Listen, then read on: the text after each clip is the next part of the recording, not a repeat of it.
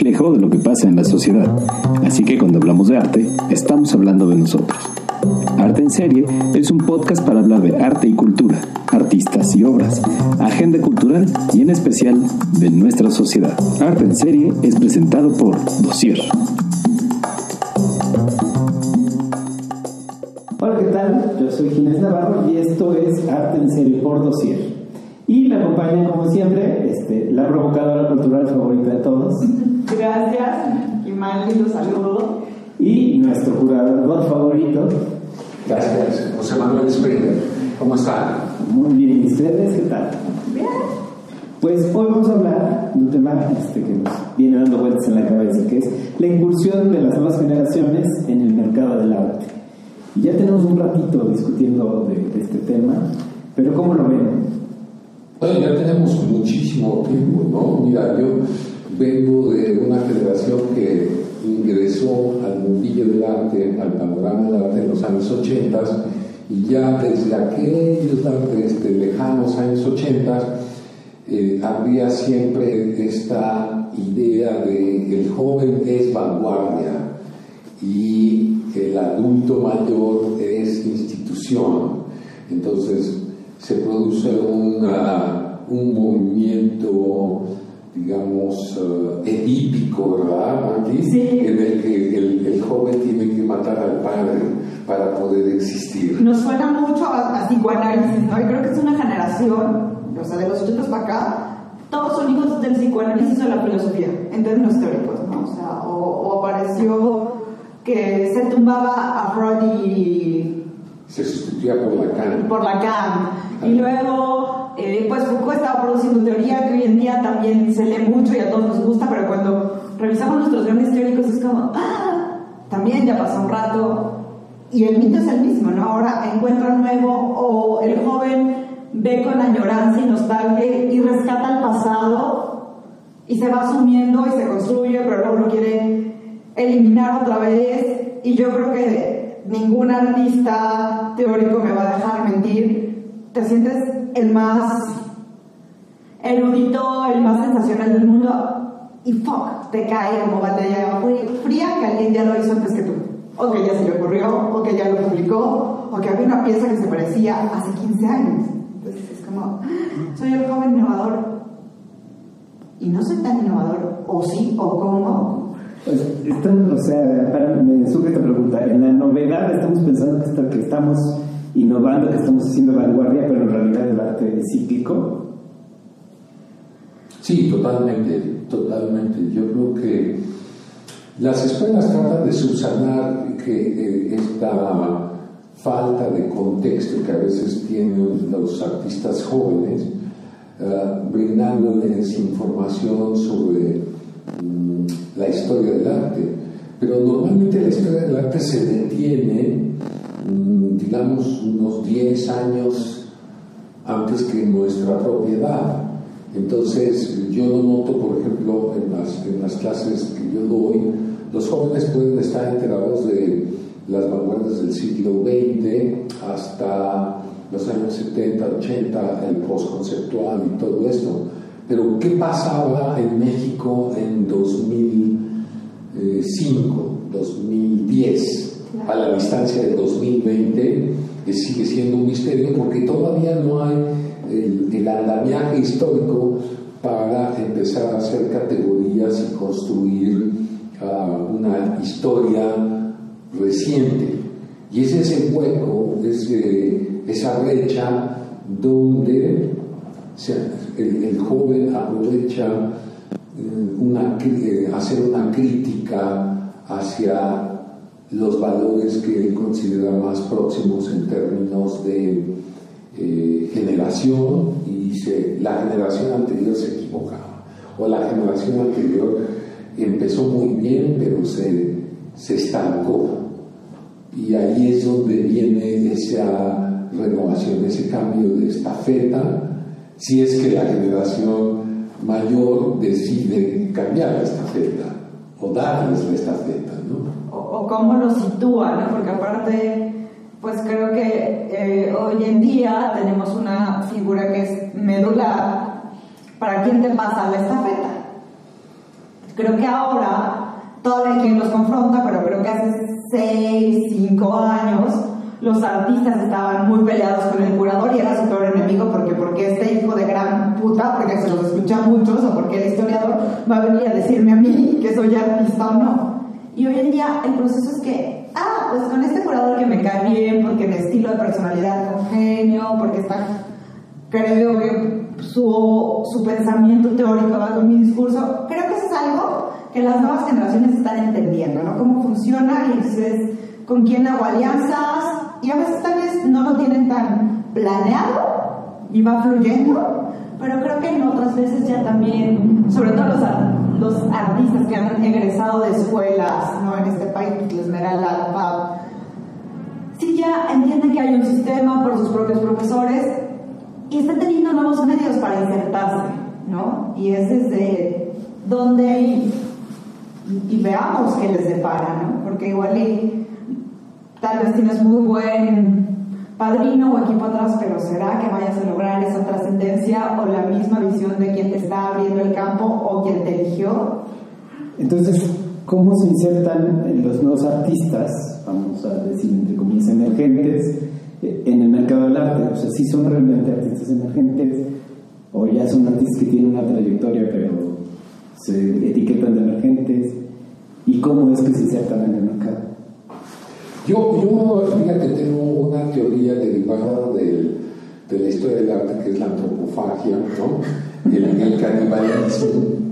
La antropofagia es un término, este, pues sí, eh, histórico del arte brasileño, ¿no? que siempre me, me, me, llamó mucho la atención porque surgió en los años 20 para explicar cómo el arte brasileño lograba su identidad eh, a través de fagocitar el arte europeo que les llegaba. ¿no? Y entonces la explicación es, es, muy interesante porque uno se alimenta de ese arte y después lo expulsa, y, pero ya lo ha digerido, ya lo ha hecho propio, ¿no? ya forma parte de su cuerpo, ya se alimenta de él.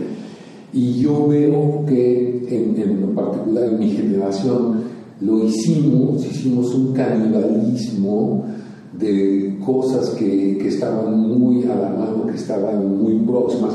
Yo crecí en una generación que todavía era análoga, que no tenía internet, y entonces eh, las cosas se percibían de inmediato, ya sea que uno tuviera la oportunidad de salir de viaje a cualquier país, empezando por el país del norte, y lo que veía imitaba o... Mm, canibalizaba, o las revistas de arte. ¿no? En mi caso, creo que muchos de, mi generación comprábamos revistas y eso era la fuente de información. Y ahora mmm, los jóvenes pues, están haciendo básicamente lo mismo, eh, han, desarrollado estrategias teóricas, estrategias uh, políticas, incluso económicas, para establecer un discurso de, desde la diferencia, yo soy diferente a la generación que me precede y a todas las generaciones anteriores, basada en eso, en, tratar de desmarcarse de la, de la inercia, según ellos, ¿verdad? o de la eh, institucionalización que los valores anteriores que justamente es muy interesante porque es ¿no? de hablar de algo que a mí se me hace fundamental, que se llama crítica institucional. Yo creo que ahora los artistas, sin darse cuenta, y creo que no lo reflexionan, a veces se insertan en ciertos circuitos con el afán de tener esta crítica o esta burla. No sé si es porque ya lo aprendieron en una teoría, pero quiero pensar que es algo que todos hacemos, ¿no? A veces llegamos al puesto de la chamba o la típica burla del godín y después no te queda más que mofarte porque también eres un godín. Y estás dentro de eso que tanto querías cambiar y modificar. Y a veces no logras y te generas otras estrategias, pero creo que para poder generar estos nuevos, después de la escuela, en cualquier profesión y a todos nos pasa, pues tenemos que caer en el lugar común, ¿no? Y entender eso desde la práctica artística porque yo creo que no he conocido gente que le choque tanto decir, ya estás en un lugar común como a los artistas. O sea, yo creo que eso sienten que los estoy insultando, pero caer en el lugar común también abre otras posibilidades, ¿no? Y vendría la crisis de estoy en el lugar común y ahora, ¿cómo salgo del lugar común? ¿O qué genero para no ser el lugar común? Es un poco esto de destruir el sistema desde Exacto. Claro. Ahora, la generación, ah, vamos a decir, la generación de los 60, que ahorita ya está empezando a ser sustituida por nuevas generaciones de este, personas que nacieron en los fines de los 90 y los millennials, ¿no? Se llaman así. Eh, creo que han reaccionado en algunos casos, como puede ser este nuevo proyecto de Curimansuto que se llama Siembra, con, con, una cierta madurez, vamos a decirlo así, como el saber que tarde o temprano, más temprano que tarde, les llegaría el momento de, de dejar la estafeta. Entonces, ¿por qué no admitirlo y empezar a generar estrategias para seleccionar a los que serán sus sucesores. ¿no? Un poco también eso lo había hecho Andy Warhol en su momento con gente como Jean-Michel Basquiat claro. o Keith Haring, ¿no? en el momento en que el propio, bueno, es que Warhol también además siempre su sistema era descubrir gente, sí, este, abrir las puertas de su fábrica a jóvenes eh, insolentes, ¿no?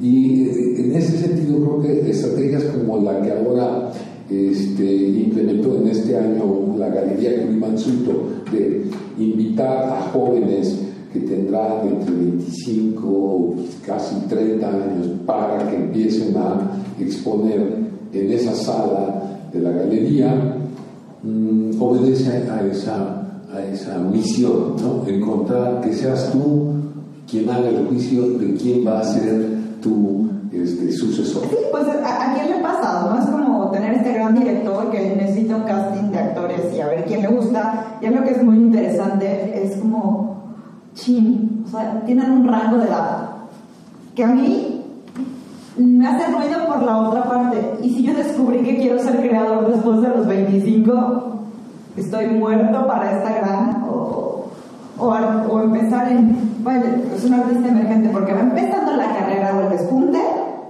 o por el rango de edad. ¿no? Que de ahí es un lineamiento muy interesante. Yo quiero dejar a alguien que sea un chavo porque lo puedo ir amoldando a mi sistema y a mi forma o desde dónde elijo, ¿no? Creo que ¿Qué es lo ver estos lo perfiles, o sea, porque ahora parece que, bueno, artista, curaduría solicitan vacante para nuevo artista.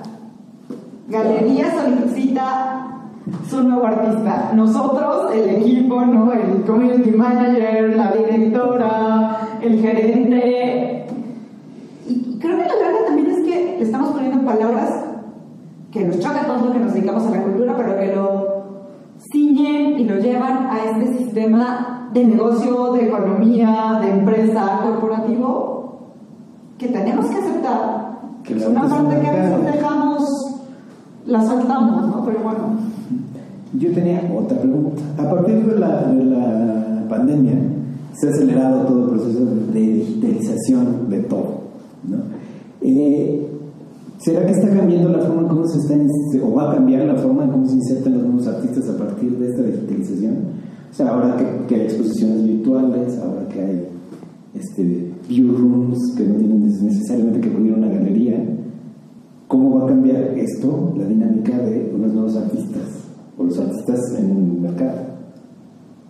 Sí, yo creo que tienes razón, este, Ginés. Yo creo que ahí eh, estamos asistiendo una aceleración del proceso de sustitución de una generación por otra. Eh, y si no, eh, también podría suceder que las generaciones se van a ir compactando, eh, quizás asimilándose unas con otras de forma que las diferencias quizás no sean tan perceptibles como lo fueron antes de la pandemia. Y ah, ahora yo lo único que creo que a veces pasa es que los artistas, los gestores y todos los que producimos cualquier cosa o generamos estos, no me acribillen, productos culturales, productos artísticos, debemos entender que como van a ver el nuestro, van a ver 500 mil más. Entonces, el- nuestro ojo todavía no está entrenado para ver a detalle todo lo que hay en la red, ¿no? Entonces, ¿qué hacemos o cómo- qué vamos a hacer nosotros desde esta onda cultural, desde esta empresa cultural o esta gran campaña de seguir haciendo arte y cultura para que aquel espectador no se quede solo el espectador pasivo que me vio como una incidencia más porque le gusta el arte y porque sigue canales de arte, ¿no? O sea, creo que esa es otra pregunta bien interesante. ¿Estamos preparados para entender la recepción de nuestra obra y de nuestro trabajo en el mundo digital? Porque estamos ya preparados para subirlo y difundirlo, pero para la recepción, ¿cómo ve el otro? ¿Cómo lo, lo llamamos? ¿Estamos conscientes de que nuestro público... Ya no está donde estaba. o sea, Exacto, ¿no? Ya no tengo que ir a una galería para comprarle a un artista. Exacto. O para verlo. ¿no? O sea, me- a mí me sorprende, por ejemplo, la cantidad de artistas que uno puede ver en 10 minutos en Instagram.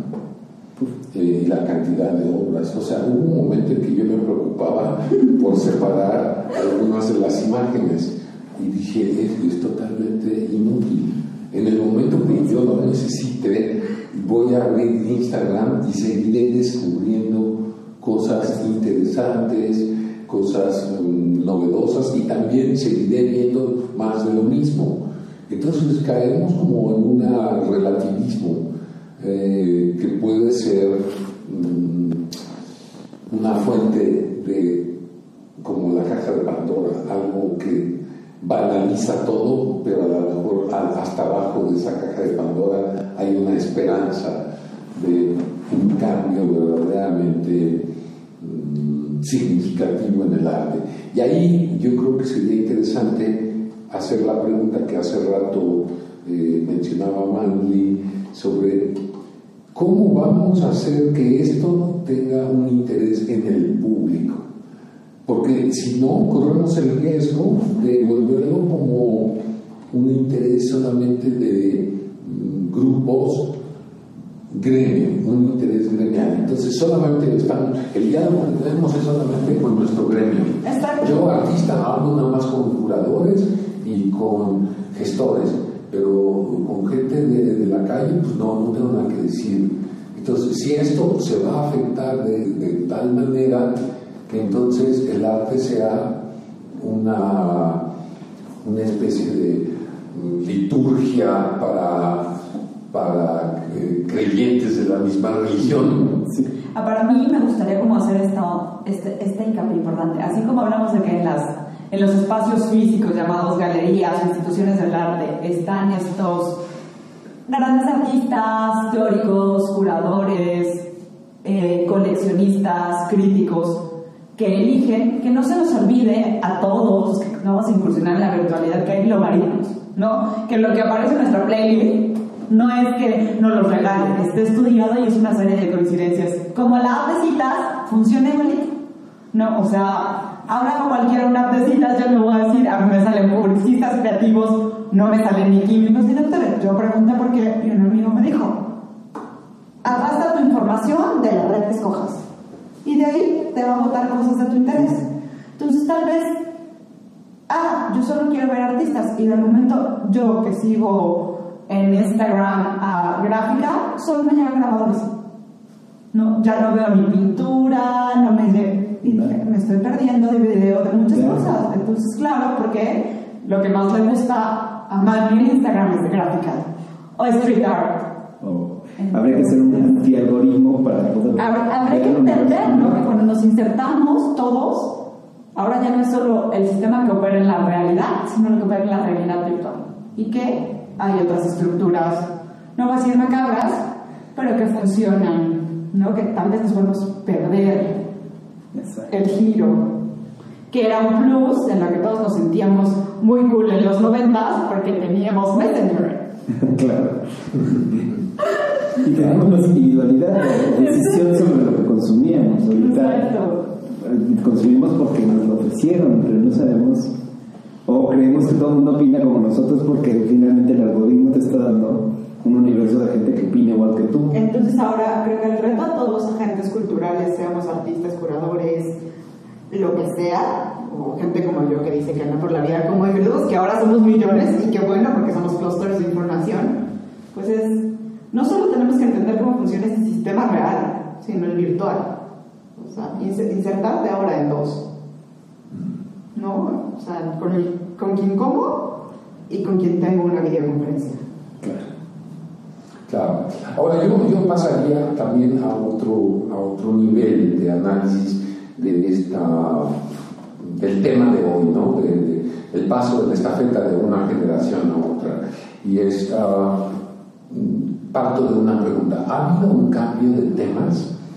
Este, la nueva generación está modificando ya la agenda temática desde un punto de vista social, desde un punto de vista de género, desde un punto de vista formal o desde una crítica a la economía y a la política. ¿Cuáles son los temas que hemos estado viendo que, que son verdaderamente innovadores o que, que están moviendo eh, a la gente? A mí lo que me llama la atención es que, eh, bueno, lo puedo decir, ¿no? Como mujer en este país, creo que agradezco que todo el arte hable de la violencia de género y sea feminista por este país.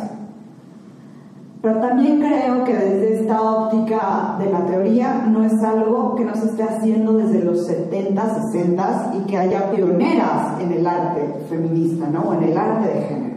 ¿Qué pasa? Creo que a veces estos temas nos demostraron que ya no es una minoría, y que por tanto es un tema que interesa a todos y se está produciendo obra y conocimiento porque hoy el tema está en la mesa.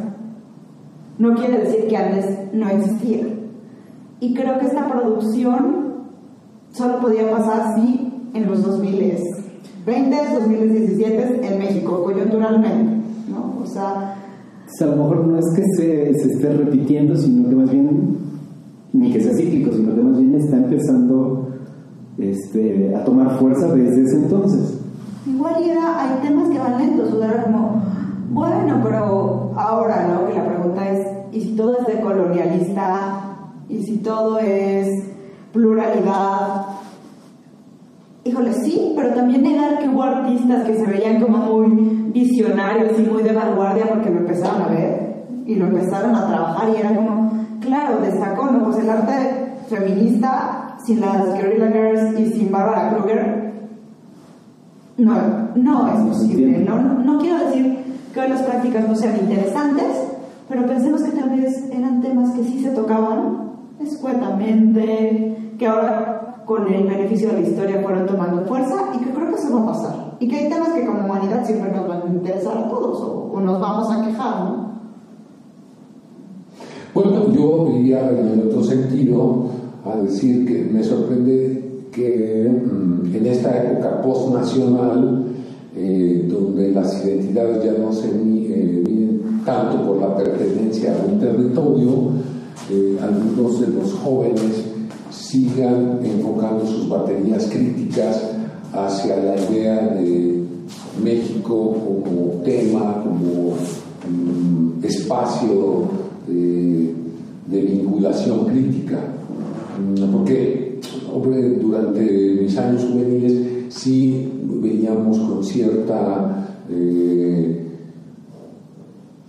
susceptibilidad crítica el hecho de que México, no sé, firmara un tratado de libre comercio y, y, se aliara con Norteamérica en lugar de aliarse con Latinoamérica como estaba históricamente ligado y que con el desarrollo de este, del neoliberalismo, México empezara a ser más que un país, una especie de marca registrada.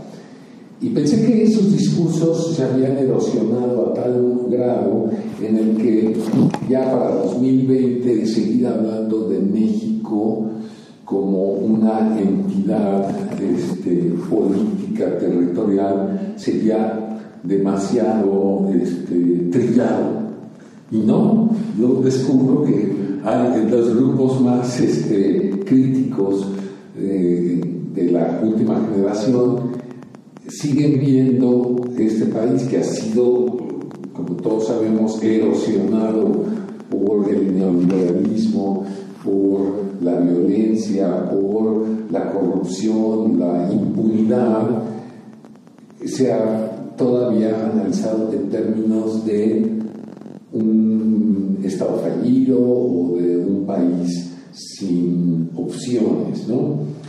Pensaría yo quizás en otros artistas de otras latitudes que quizás no utilizan como referente de sus críticas a su propio país, no porque no lo vean, sino porque creo que han ido uh, ampliando los referentes y entonces sus referentes tienen que ver con cosas que no están localizadas específicamente en un territorio, este fenómeno que llamamos desterritorialización de la crítica. Pero creo que en México todavía hay bastante de eso.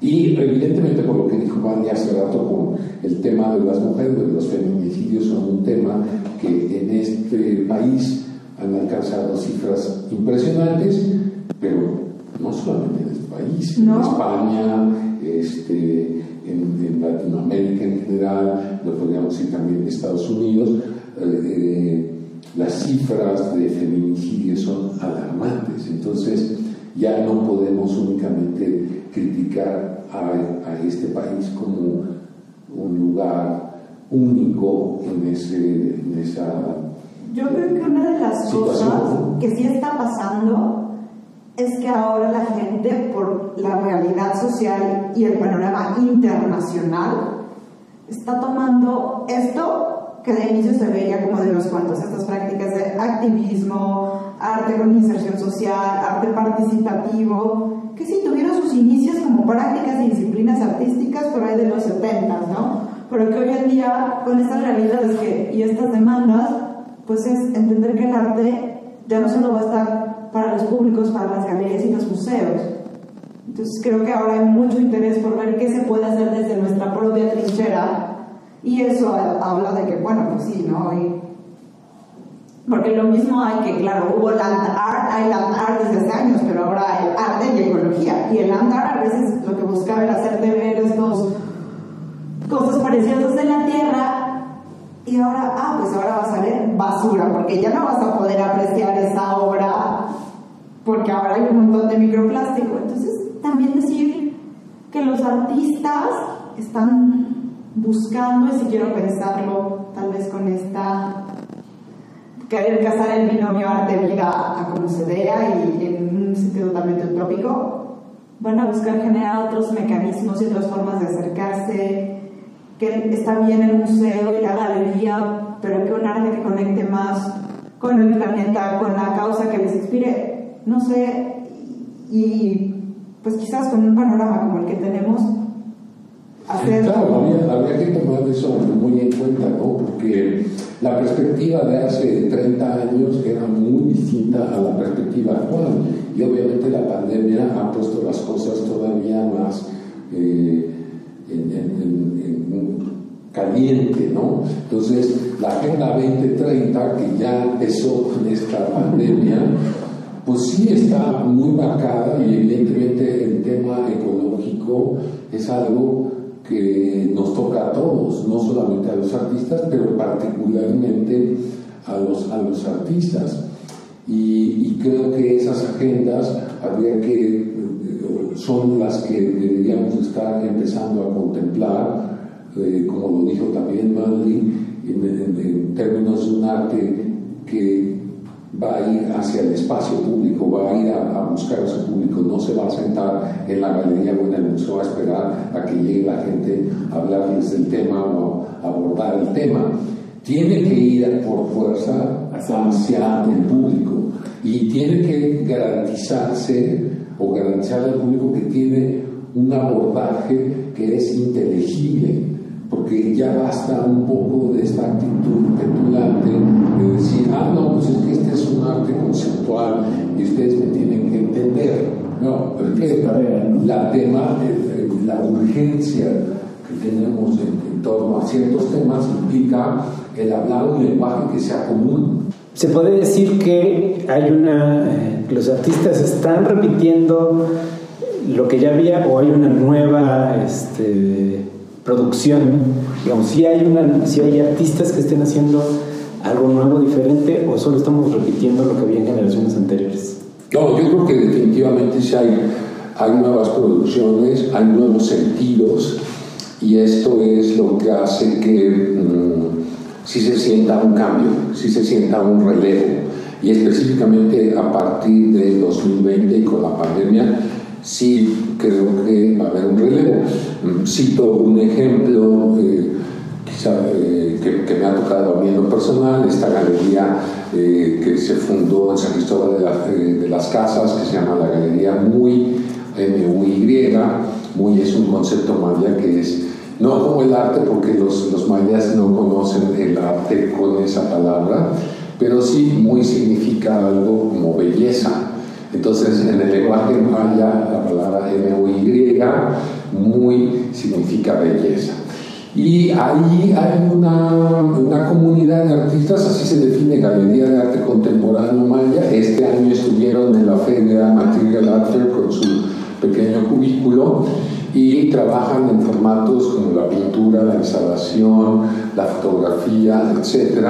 Trabajan desde el concepto indígena de paisaje, que tampoco es tan literal, este, desde el concepto de chamanismo, espiritualidad, naturaleza, en fin, es, muy interesante cómo cuando tú cambias a otra lengua, en este caso a las variaciones del maya, que hay varias, ¿no? El celtal, el chol, el tzotzil, etc., los conceptos cambian. Entonces, esta nueva generación de artistas locales de Chiapas me parece una voz que, que definitivamente está cambiando las cosas, ¿no? Yo creo que es una efervescencia de una no quiero decirlo pertinencia, pero que hoy en día hay temas de los que ya es imperante hablar, u otras cosas que también hemos volteado a ver, y a eso responde, ¿no? El que, y también otra forma de contar las cosas. Pensemos que el arte o el arte y estos fenómenos también nos cuentan las cosas. Entonces, tal vez hay temas que nos pueden sonar a clichés, pero también pensemos que los artistas pueden tener otra forma de aproximarse y aproximarnos. Claro. O sea, ese es, este es el punto. ¿Cómo se produce, pero también cómo se aproxima y desde dónde. Pues bueno, yo quisiera seguir platicando, como siempre, pero nos gana el tiempo este, y tenemos que darle más chance a otras conversaciones. Este, entonces, pues estoy por, por terminar nuestro podcast del día de hoy. Espero que les haya gustado. Yo soy Ginés Navarro. Me acompañaron Manly Luz. Manly Luz, la otra china poblana en Instagram, por si tienen alguna pregunta, nos quieran dar Max, si escribimos por ahí también está bien. Y José Manuel Springer, curador, crítico y docente de las artes. Me encuentran también en arroba José Manuel Springer en Instagram. Pues muchas gracias por escucharnos. Nos vemos, nos escuchamos la próxima vez.